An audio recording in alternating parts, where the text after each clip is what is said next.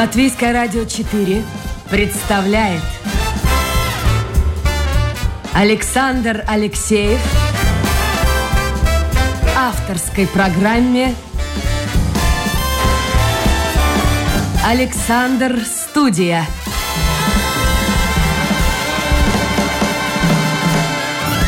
Здравствуйте, друзья! В эфире программа «Александр Студия». Как обычно, теперь по воскресеньям и субботам я выхожу в эфир в 10 часов, а не в 11, как это было раньше. Но вот что-то надо как-то, я уж не знаю, может в социальных сетях что-то написать, может быть просто объявление э, пустить по рабочим дням. Вот в течение этой недели несколько пришло э, мне писем. Вот вчера даже вечером пришло письмо, а куда же подевался Александр со своей Александр студии? Да никуда не подевался, просто медленно и плавно переехал с рабочих дней на выходные, Напоминаю, теперь программа «Александр Студия» выходит два раза в неделю по субботам и воскресеньям с 10 до 11 часов. Так что, если ваши друзья слушали программу и вдруг ее потеряли, вы расскажите, где мы находимся. Ну, естественно, можно нас слушать в повторе в те же дни, в субботу и воскресенье с 20 часов. Ну вот, наверное, и все. А, сегодня я вам представляю гостя. Гость у нас с Украины, биолог, орнитолог Николай Василенко. Николай, доброе утро. Доброе утро, э, Лаврит. Вы уже по-латышски говорите? Ну, по-латышски это громко сказано. Скорее всего, какие-то реплики, э, какие-то, ну, Ну, а в магазине вещи. вот так можете? Э, ну, кроме «пожалуйста, спасибо», может быть, еще какие-то продукты. К сожалению, пока идет медленно обучение, но стараемся. А как долго вы живете? Э, ну, мы приехали в конце апреля. То есть это уже где-то почти, ну не год, ну, он поменьше. Подходит. Поменьше, подходит, подходит год. Да. А вы это семья, да? Да, мы приехали с семьей. И много? Кто там, жена, э, дети? Две дочери, жена и внучка. Мы поговорим об этом, обо всем, о том, как вы нашли себя здесь, в Латвии. Я знаю, что вы работаете, э, работаете в Музее природы, и зовут вас даже Николай II, я слышу. Точно, да? Точно. Потому что там уже в Музее природы есть один Николай. А, но сначала, по традиции, такой небольшой блиц, чтобы люди могли познакомиться с вами поближе, и я. Э, от какой привычки? Я буду задавать вам несколько вопросов. Они могут показаться совершенно не по теме, но вот из этих маленьких вопросов и ответов на них, ну, сложится такое мнение о госте, в частности, о вас. Итак, от какой привычки вы хотели бы отказаться? Есть у вас какая-то дурная привычка? Э, наверное, слишком переживать за э, любое дело, которое я делаю. Но, Александр, можно я, прежде чем мы начнем с вами разговор, поблагодарить Латвию и латышей за ту поддержку, которую они оказывают Украине и украинцам. И желаю вам э, мира, процветания и благополучия. Ну и вам того же, потому что мира Украине, ну, в общем-то, ну, я не знаю, кто может еще вот не пожелать мира э, Украине сегодня в этом тяжелейшем положении. Потому что, ну, если человек э, понимает, что происходит, то, естественно, он будет думать о мире. А, ну, здесь все нормально, да, у вас? Более-менее. Да, здесь, э, здесь я, ну, скажем, нашел второй дом. Хорошо. Вернемся к Брицу. А, вот такое понятие вещи сны. Они вам знакомы? Снились вам когда-то? Да, да, вещи сны. Э, есть такое еще понятие большая или сильно развитая интуиция. Так вот, эти сны Э, да, они очень часто Ну вот, например, какой попадают. Вот? Ну, нехороший пример это то, что вот до начала войны мне э, снилась война. Серьезно? Да. А как-то уже это все как-то накапливалось или нет? Ну, потому что заявление того же Путина, да никогда, да ничего. Хотя верить этому человеку невозможно, и никто ему уже в мире не верит, но тем не менее. Вот как-то вот откуда все вот эти мысли Откуда пролезли? это э, берется, сказать очень сложно, потому что это не от того, что я там посмотрел телевизор или послушал радио, и э, ночью мне это приснилось. Это как-то вот э, совершенно не связано. Вообще это э, очень интересная вещь. Ну, например, скажем так, в свое время я писал стихи, но если правильно сказать, то не писал, а записывал. То есть вот то, что я вот даже проснувшись ночью, мгновенно э, приходило э, какие-то рифмы, если я успевал записывать, то... Э, Вставали? То стихи, да, подымался, записывал, получались стихи. Я сейчас если не помню, не успевал... слушайте, я вас перевел, я не помню, был фильм, о каком же это поэте были, и он доводил свою жену, потому что у него хорошо приходили стихи, он их записывал, но он тут же старался ночью прочесть жене, что, конечно, не очень нравилось. Ну, конечно, до великого Менделеева нам далеко, и мне и тому поэту, который жену изводил, но ему ведь говорят, что приснилась э, его периодическая таблица. Говорят. Три поэта тогда назовите. ну, конечно. Самых любимых. Э, Шатар Ставели, Пушкин, ну и, э, наверное, Жуковский.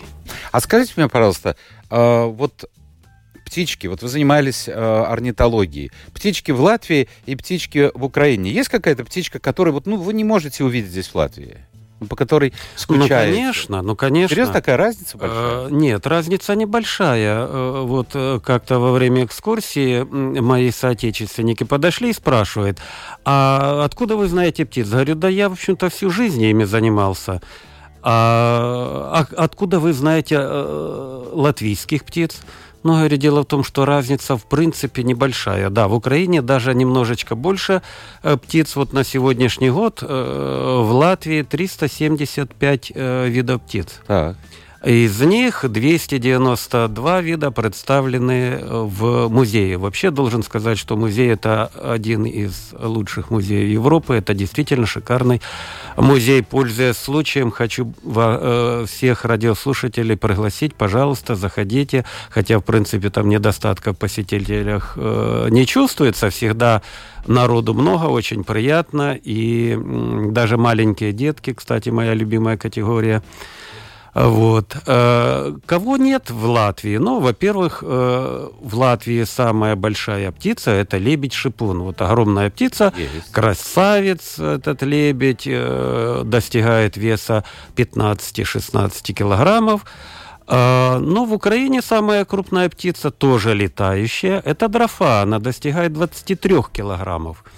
Э, вот когда лебедь пролетает над головой человека, то даже слышно, как его перья опираются на воздух и репят. Это mm-hmm. такой, ну, очень интересный, своеобразный звук. Ну, вот можете себе представить, что собой представляет пролетающая над головой 23-килограммовая да, дрофа. Кстати, недавно на них даже была разрешена охота, но сейчас э, понятно, что в связи с э, хозяйственной деятельностью численность этих птиц значительно сократилась, к сожалению. Хорошо, еще один вопрос по поводу еды. Э, для вас это просто необходимость или, как для некоторых, как называют гурманами, источник удовольствия?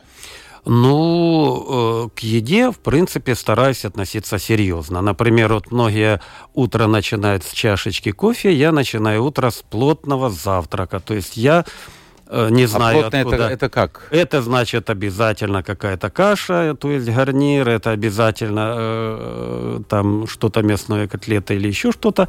Ну, то есть это так, покушать основательно. Ну, понятно, конечно, э, горячий чай. А есть блюда, которые вам очень-очень нравятся? Э, вообще? Да. Да, конечно. Я люблю э, жареные пирожки, я люблю все печеное, я люблю выпечку, несмотря на то, ну, что... по вашей внешности не скажешь. Да, по, по внешности не скажешь, вроде бы как. Ну, может быть, такая конституция, может, я всю жизнь спортом, в принципе, занимаюсь, поэтому... Везет же человеку. Я вот вынужден в очередной раз сесть на диету. А, скажите мне, пожалуйста, ваш родной город это Запорожье, сейчас вы живете да. в Латвии. Да. А есть город мечты? Вот, может быть, с детства, может быть, в юношеском возрасте. Потому что вот думаешь так, вот хорошо было бы там пожить. Вот такого города нет?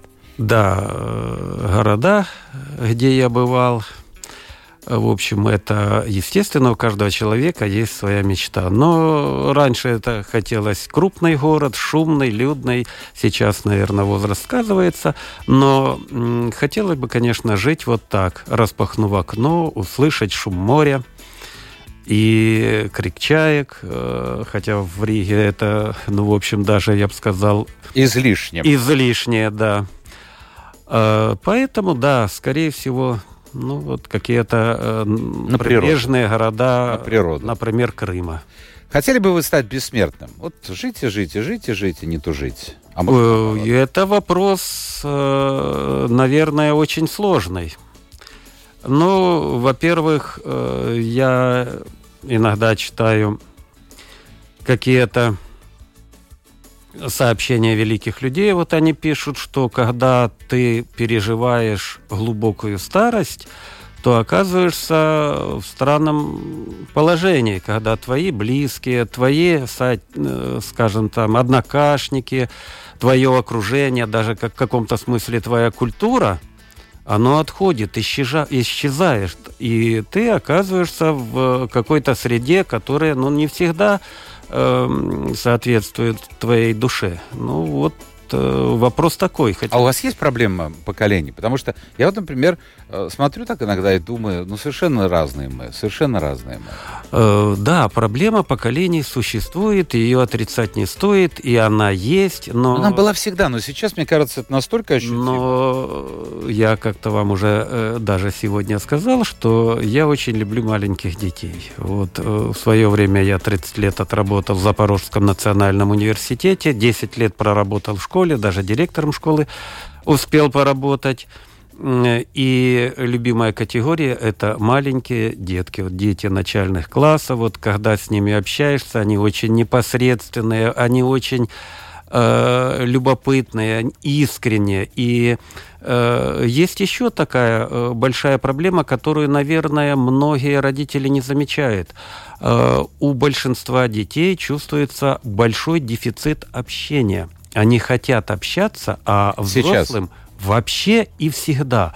А взрослым часто некогда общаться с ними. То есть они заняты своей жизнью, работой, но и многими взрослыми вещами. Ну а сейчас, с другой стороны, вы смотрите, они все в социальных сетях говорят, что они не умеют просто общаться даже в своем кругу. Ну, я бы сказал, что это не плюс, а скорее минус, потому что дети в социальных э, сетях, они, ну, скажем, ну, я не назову это хорошим качеством. Э, информацию, которую они получают, она очень быстро входит и уходит. И вот вы посмотрите программы, где э, проводят вот такие блиц-опросы на улицах и часто на элементарные вещи а. не могут ответить. И при этом вот есть такая тенденция, что говорят, да не беда, лишь бы ребенок знал, где это найти, Точно. потому что интернет Слышал. есть. Ну, проблема не проблема, но вопрос задам я вам. А вы бы хотели общаться с человеком, который ничего не знает, но знает, где это можно найти? Вот с ним интересно я? говорить? Нет, но если все будут такими, наверное, им будет... Они же не общаются. Я думаю, смотрите. это будет ужасное общество. Вы знаете, я Павел больше... Николай, слушайте, а может у нас уже... Хотя, с другой стороны, вчера я зашел вечером в кафе, ну, сколько там, 8, наверное, 9, прямо в центре Риги. И это новое кафе, очень недавно появилось, я понял, что там больше моей ноги не будет, это молодежное кафе. Uh-huh. А, и, знаете, я зашел, какое-то странное ощущение. Очень много людей, ну, подавляющее большинство это возраст 20 плюс-минус, и они все смотрят компьютеры. Не, а, а зачем? Вот мы входили в свое время, ну ладно, мы другое время жили, другие вещи ели, пили и по-другому вели себя. Ну а зачем они идут в это Может, работают там, но в пятницу вечером. Вот парень с девушкой сидит, ну ты попробуй как-нибудь так поухаживай за ней. Ну, в общем, как-то, я не, я не знаю, за, зачем нужно ходить, чтобы уткнуться в компьютер. А они в компьютере. И получают, наверное, удовольствие. Ну, удовольствие это, наверное, Э, громко сказано, скорее всего, это привычка и образ жизни. Притом я уверен, что большая часть из них понимает, что это не самая лучшая привычка и не самый лучший образ жизни, но они так живут. Ну хорошо, а у вас дочери, дочери, да, у вас? Дочери. Дочери. Сколько им лет? Взрослые ну, уже? Они взрослые, да, они уже... Они через это прошли? Э, ну, и прошли, и проходят. То есть они тоже любят сидеть в телефоне постоянно с э, наклоненной головой. Но достаточно, скажем, у них и, кроме этого, э, других интересов. Ну, например, старшая дочь, она имеет два высших образования, она э, спортсменка, она с удовольствием интересуется даже сейчас, хотя не работает э, филологией, она занимается своей дочерью, э, тоже э, пытается ее дать ей и хорошее образование, потому что даже выполнение домашних заданий регулярное в школе это уже начальная ступенька хорошего образования. И опять-таки она ходит на спортивную секцию. С удовольствием могу сказать, что приехав сюда, внучка буквально уже через несколько месяцев попала на э, спортивное соревнование по спортивной аэробике и заняла одно из призовых мест.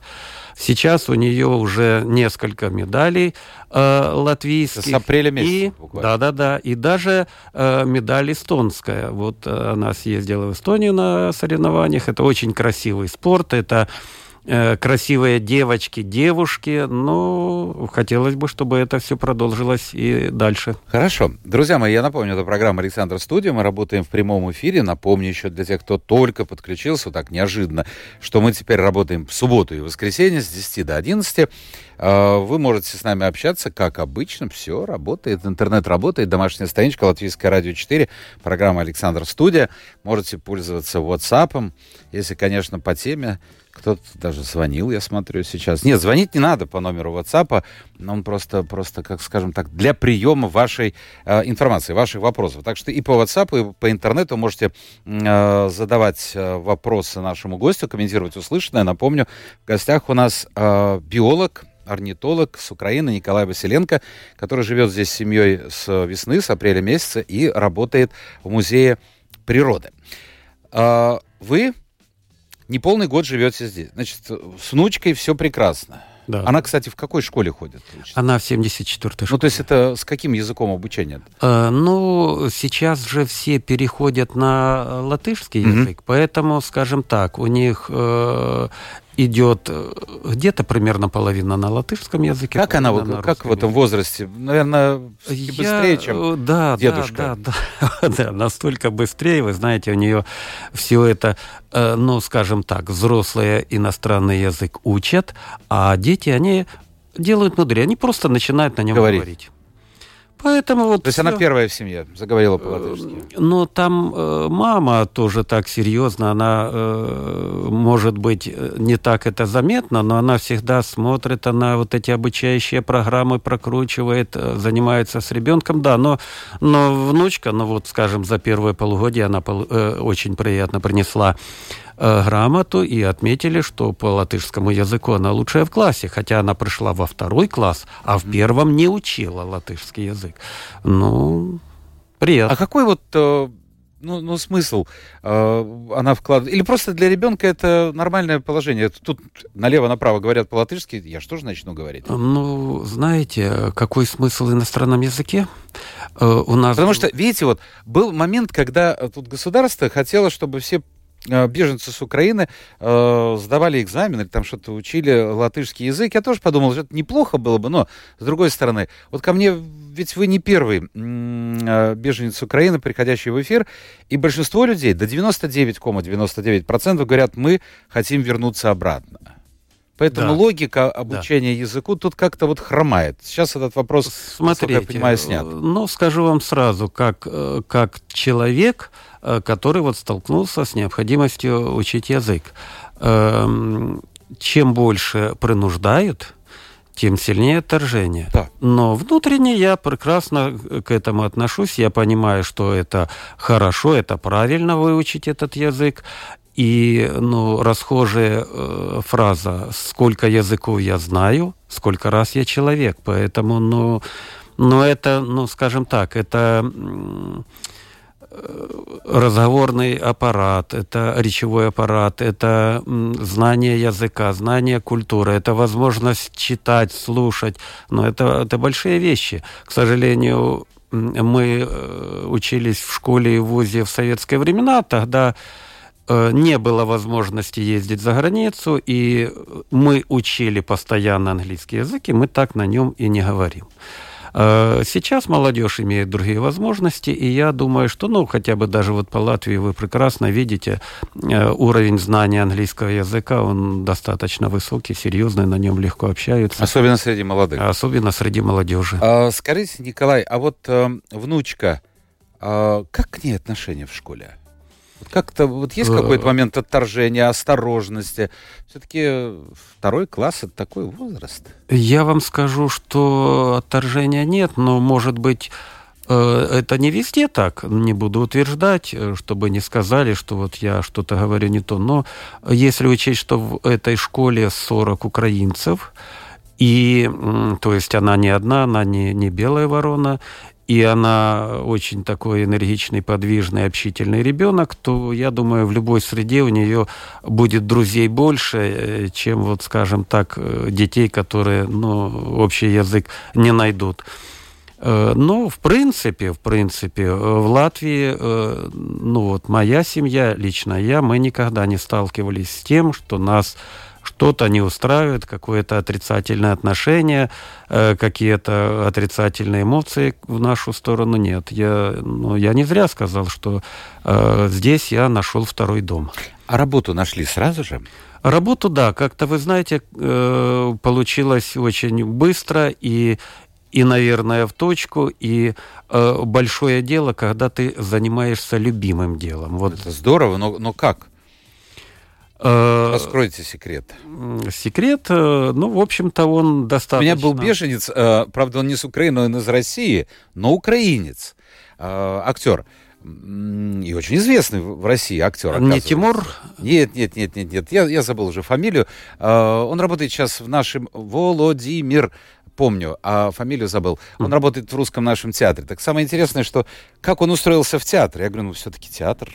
Наверное, нелегко Но... устроиться. Он говорит, шел мимо. Увидел театр, решил со служебного хода зайти. Оказался на месте главный режиссер. Он рассказал о себе, пригласил на прослушивание, и вот в труппе. Ну, насчет театра я уж, извините, начну не с себя, а э, с обратной стороны вопроса насчет театра. К сожалению, у нас сейчас актуальна и эта тема. У меня младшая дочь, она актриса. Она, э, ну, ей 30 лет, но, несмотря на это, у нее уже большой э, стаж работы в театре. Она обучаясь в университете, уже работала в театре и ну, возможно, я э, как родитель да? в Запорожье, да, это Национальный театр молодежи. Но мне нравилось, э, вот как-то у них так очень интересно получилось. Было практически два состава. Состав старый, взрослый и состав молодежный. Вот как-то они однокашники, все дружно пришли, их привел их преподаватель и э, главный режиссер театра. И я вам скажу, смотреть их спектакли было интереснее. Это не потому, что там моя дочь участвовала. Просто есть такое понятие, как отдача энергетики. Вот молодежь, она старалась, возможно, даже больше старалась и эта энергетика, она просто вбрасывалась в зал.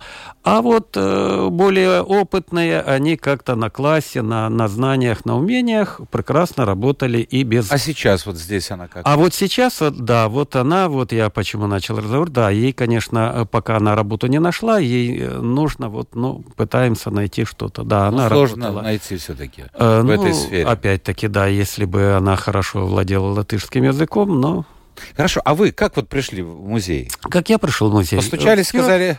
Все, все гораздо проще э, получилось. У нас была э, первый социальный работник, который общалась с нами. Э, э, большое ей спасибо. И мы э, до сих пор общаемся с ней, поддерживаем отношения. И она спросила мое образование, кто я, что я. Вот, где бы я хотел работать, я ей рассказал, где уже работал. И, кстати, я перед войной пытался, ну как пытался, ждал э, место в музее в Украине.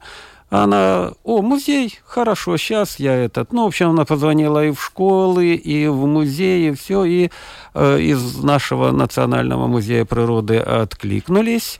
Я встретился с заведующим э, отдела зоологии, пообщались с ним, ну, в общем, э, подключилась замдиректора, она быстро увидела, вот, э, где меня можно использовать, я попробовал провести экскурсию, в общем, оказалось, ну, я вообще-то, наверное, кривлю душой, я этим занимался. Еще когда был студентом, я закончил Мелитопольский университет, и Э, Мелитопольский университет, музей этого университета начался с того, что я с лопатой в руках копал фундамент этого э, музея. Потом там работали. Строили, но работать не работал. Мы, э, скажем так, э, и экспонаты э, туда делали. Я в свое время занимался таксидермией, охотой, таксидермией. Потом проводили ну, ну, на общественных, конечно, началах э, экскурсии. Друг остался, он там начал работать директором музея. Поэтому, скажем,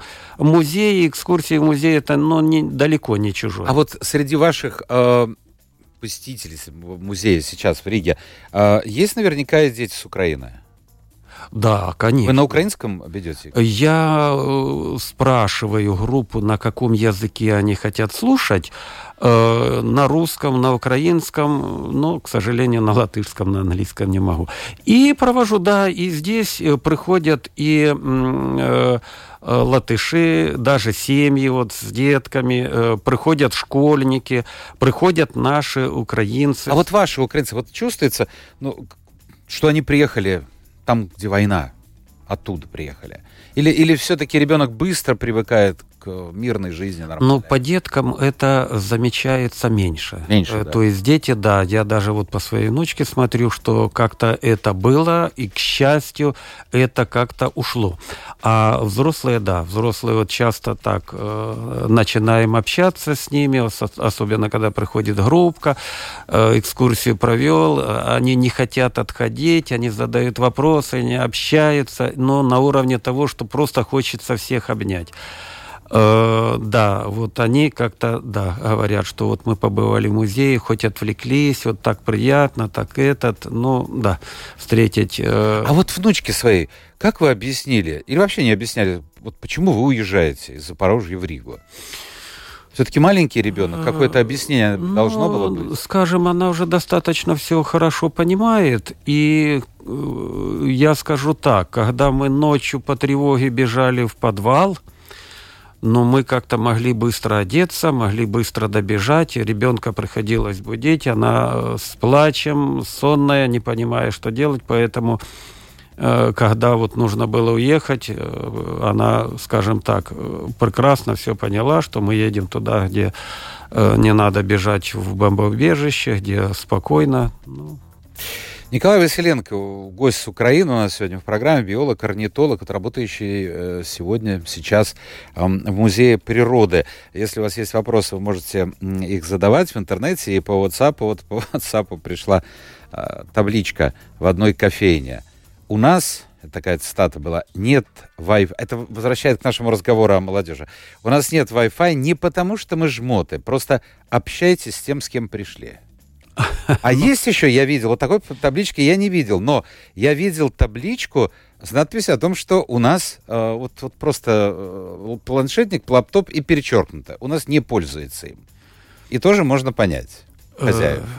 Ну, скажем так, посещать такое кафе или нет, это выбор посетителя, но, опять-таки, может быть, в силу возраста или в силу того, как я уже сказал, привычки, мне очень интересно общаться с э, интересными людьми, и, вы знаете, вот такое живое общение – э, когда ты смотришь глаза в глаза, когда ты слышишь речь, когда людям интересно общаться. Вот знаете, эмоции, эмоции какие-то эмоции, возникают. Да. да. Вот э, в Украине у меня, э, к счастью, была компания близких людей. Вот мы шли на тренировку. А э, чем вы занимаетесь? Да, забыл сказать, я занимаюсь бадминтоном. Это, скажем так, э, очень незаслуженно не раскрученный вид спорта. Вот как-то большой теннис знают все и считают, о, большой теннис, да, это круто но намного интереснее, намного сложнее и техничнее бадминтон. Слушайте, а вы не пробовали в Юрмале э, даже соревнования проходят по бадминтону? Ну, Правда, я не знаю, можно ли его назвать бадминтоном или нет, это что-то среднее между теннисом и бадминтоном. Нет, я вам скажу, в Латвии бадминтон есть, и бадминтон хороший. Вот мы были в Олимпийском центре в Риме, на тренировках мы смотрели, там тренеры, профессиональные тренеры занимаются с разновозрастными э, группами. спортсменами, да. группами, и они участвуют в соревнованиях, и уровень здесь неплохой. Массовости большой нет, это да. Э, даже сейчас, находясь в Латвии, мы с дочкой, старшей дочкой, продолжаем заниматься спортом, мы ходим на тренировки. Вот поэтому вы можете вечером позволить себе выпечку. И очень даже, я вам скажу, э, во-первых, интересные, во-вторых, неплохо играющие разных возрастов люди, которые, да, действительно много умеют. Но я вернусь к тому, с чего начал. Так вот, представляете, мы после тренировки садились и общались с друзьями, и нам было о чем говорить о культуре, о фильмах, о спорте, о футболе мы все болельщики, о тех соревнованиях. Мы придумывали соревнования. В Запорожье у нас проходили э, такие большие соревнования. Это первенство города, кубок города. Мы с друзьями придумали шуточный новогодний турнир, назвали его Кубок слонов. Вот все, кто приезжает, э, последние годы это даже были, ну, международные, кстати, благодаря участникам либо из Индии, либо из Литвы вот у нас был э, спортсмен. Э, приезжает и сразу спрашивает, а почему Кубок слонов? Ну, у меня тоже ну, вроде бы вопрос как возник. С бадминтоном, да. с легеньким э, валаном не сочетается. А дело в том, что двое из наших друзей, вот они же потом и спонсорами были этого турнира, они весили 120 килограммов. Ну, вот такие вот слоники, э, а почему бы турнир не назвать Кубок слонов? И вот получился, он до сих пор существует. Он даже проводился э, вот как раз перед войной. И, э, ну, Многие, наверное, уже даже не знают, кто этот э, турнир э, основал, кто вложил в него свою душу, и он немножечко изменился, но есть фишечки. Но был фактически у вас круг общения. Сейчас здесь, в Латвии, сформировался какой-то круг общения? Или это трудно все-таки? Э, вы знаете, э, наверное, я все-таки счастливый человек. Э, во-первых, я живу с семьей. Семья это, ну, для меня семья это святое. Семья это надежный тыл. Семья это круг интересов, общения, переживаний, гордости и все остальное. Но я вам скажу, что у меня есть еще и работа. Это любимая, любимая работа. И э, настолько здесь прекрасные люди в музее работают, насколько, насколько ну, это, ну, ну, они великие специалисты, они интересные люди, они интересные собеседники. То есть это просто замечательно. Начиная э, с э, директора, замдиректора, с отдела э, педагогики, отдела зоологии, заканчивая э, работниками, это э, просто, вы знаете, необыкновенно воспитанные, замечательные, знающие люди. Ну, вам повезло с этим тогда. Да, это, это та среда, которая меня, ну, держит. Подпитывает. Подпитывает. Николай, я не мог э, не задать вопрос о э, событиях, которые начались 24 февраля. Вы сказали, у вас был такой вещий сон, предчувствие войны. А все-таки вот э, когда вы беседовали, вот на тех же тренировках по бадминтону, вы эту тему возможности войны как-то поднимали, обсуждали, или это, или это так вот витало, может быть, в воздухе, но не более того? Нет, конечно, эта тема обсуждалась. И... То есть серьезно говорили, что Россия может напасть? И э, разговоры о том, что Россия может напасть, э, велись, но в это мало кто верил. А у вас есть объяснение? Ну, Почему конечно, это произошло? У каждого нормального человека у меня объяснения нет. То есть э, в третьем тысячелетии, когда ну, человечество уже на таком уровне, ну, как-то ожидать начала войны или военных действий, это, это ну, просто в голову не проходило. А сейчас, вот спустя почти год, да, год, может быть, появилось какое-то, вот я не знаю, вот, вот что, что произошло? Ну, не нравится одному, другой. Ну, мало ли что, мне тоже не нравится, может, там, президент какой-то страны. Но это же не повод начать войну. Знаете, я думаю, что событиям, э, которые происходят сейчас, дадут э, оценку гораздо позже. А у вас самого, вот мне интересно, я не хочу залезать сейчас, в эти дебри политические Сейчас высокие. ощущение, что это что-то мерзкое, э, гадкое, что это, ну, но это действительно противно. И когда дали команду убивать людей, ну это... Ну... Когда, вот 24 числа, когда вы поняли, что началась война? Вот хм. как все это произошло? Это же ночью произошло. 24 э, числа я вам скажу, но это, скажем так, был шок. Кто вам сообщил? Вот как это все произошло? Вот вы спите. Э, как? Да так, я просто поднялся утром, раненько э, ехал по делам, и вдруг в транспорте разговоры о какой-то войне, непонятно что. Водитель э, троллейбуса э, был знаком, э, говорит, ну а как вам это все, что происходит? Я говорю, что происходит? Как, вы не знаете, что война? Я говорю, так да, война. Потом начали созваниваться с друзьями, общаться, рассказали, где налет был, где Э, что разбомбили. У нас 24-го ночью эм, разбомбили э, аэропорт. Ну, в общем, вот. А, а идея уехать, она появилась сразу? Нет, далеко нет. Знаете, я, может быть, это звучит не романтично, но я родился и э, ну, практически всю жизнь прожил в Украине безвыездно. Есть такая украинская пословица – де родився, там и сгодився. То есть, где народился, там и пригодился. И даже после 24 февраля уезжать не хотел, но когда рядом с домом разорвалась ракета, это произошло... Там в прямом смысле? Да, это произошло 5 часов утра, и... Э, ну, ну, это трудно, во-первых, забыть, трудно э, рассказать, что это такое тем, кто не слышал. В общем, это ужасный звук, это грохот, это э, трясущийся дом, это вылетевшие э, стекла из окон. Ну, вот тогда я понял, что ради дочерей, ради жены, внучки, ну, все-таки придется уезжать. Вот тут в WhatsApp спрашивают, почему приехали в Латвию, а не в другую страну. Я скажу вам, это не случайно.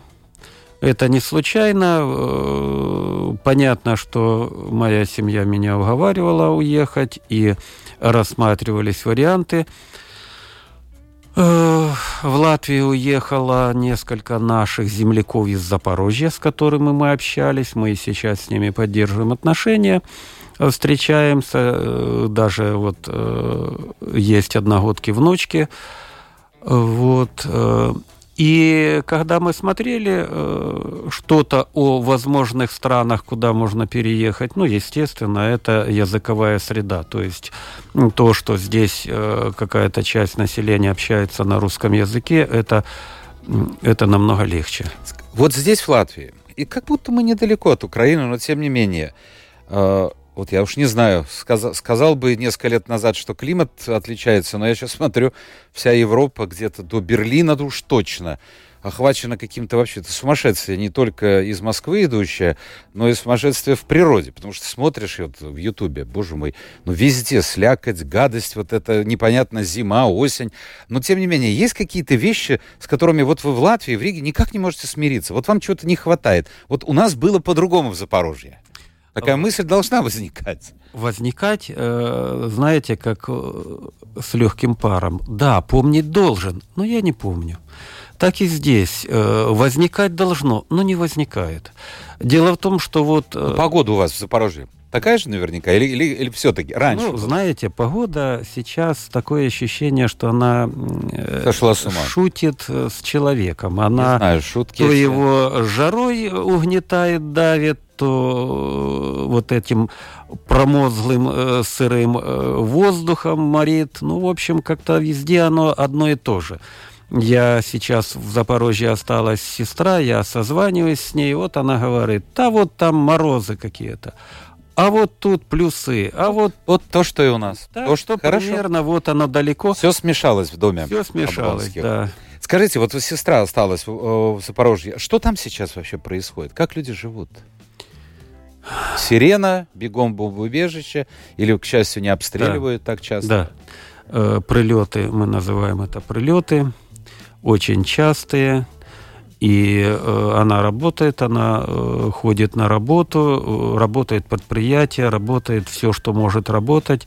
Больше всего, конечно, достается коммунальщикам. Спасибо за то, что они работают, спасибо им за их труд. Они очень быстро э, реагирует на э, все те повреждения, которые происходят. Ну, работа, да, такая. Вот они приходят на работу, на тревоге нужно идти в бомбоубежище, особенно гость учреждения к этому относятся очень серьезно, должны показывать пример остальным гражданам. В общем, в общем, тревожно. А вот скажите, э, у вас родственники, какие-то друзья в России есть или нет? Нет, родственников нет. И как-то так уж получилось, что я в России был, наверное, единственный раз, когда в студенческие годы ездил за полярный круг в экспедицию. Э, так я даже Просто очень часто даже не бывал. Поэтому. Люди говорят, тут приходят э, в эфир беженцы с Украины, говорят, что даже родственники, ну пусть не очень близкие, но тем не менее совершенно, совершенно в одну минуту оказались после 24 числа ну, совершенно другими людьми. Откуда это идет? Не знаю. Но время покажет. Вы надеетесь вернуться обратно? Я лично, да. И вы знаете, я так думаю, что несмотря на то, что возраст э, становится все больше и больше, но возможно, даже вернусь и придется работать, придется помогать восстанавливать страну, поднимать ее. Э, поэтому я считаю, что я поеду, э, буду там жить, что смогу, как полезен буду, буду стараться помогать. И вы знаете, один из наших э, солдат с передовой сказал очень интересную фразу. Он сказал, вы те, кто уехали за границу, вы не чувствуете себя там беженцами, вы считаете себя э, командировочными по обмену опытом. И вот тому, чему научитесь, что увидите, приедете и внедрите это в Украину, чтобы мы тоже стали большой европейской страной. Ну дай это Бог, чтобы произошло это как можно быстрее. Спасибо. Спасибо. У нас в гостях был биолог, орнитолог с Украины, из Запорожья, но живущий сейчас вынужденно в Латвии, в Риге, работающий в Музее природы Николай Василенко. Я только прочту еще одно послание. Нина Сурвилла пишет. Спасибо Николаю за замечательную экскурсию в Музее природы. Интересно было не только малышам, но и их родителям. Видите? Спасибо, спасибо. И, пользуясь случаем, приглашаю, приходите, обещаю, будет интересно. Будет интересно и завтра. Завтра эфир мы продолжим в 10 часов. Это была программа «Александр Студия». Спасибо всем тем, кто был вместе с нами. Пока.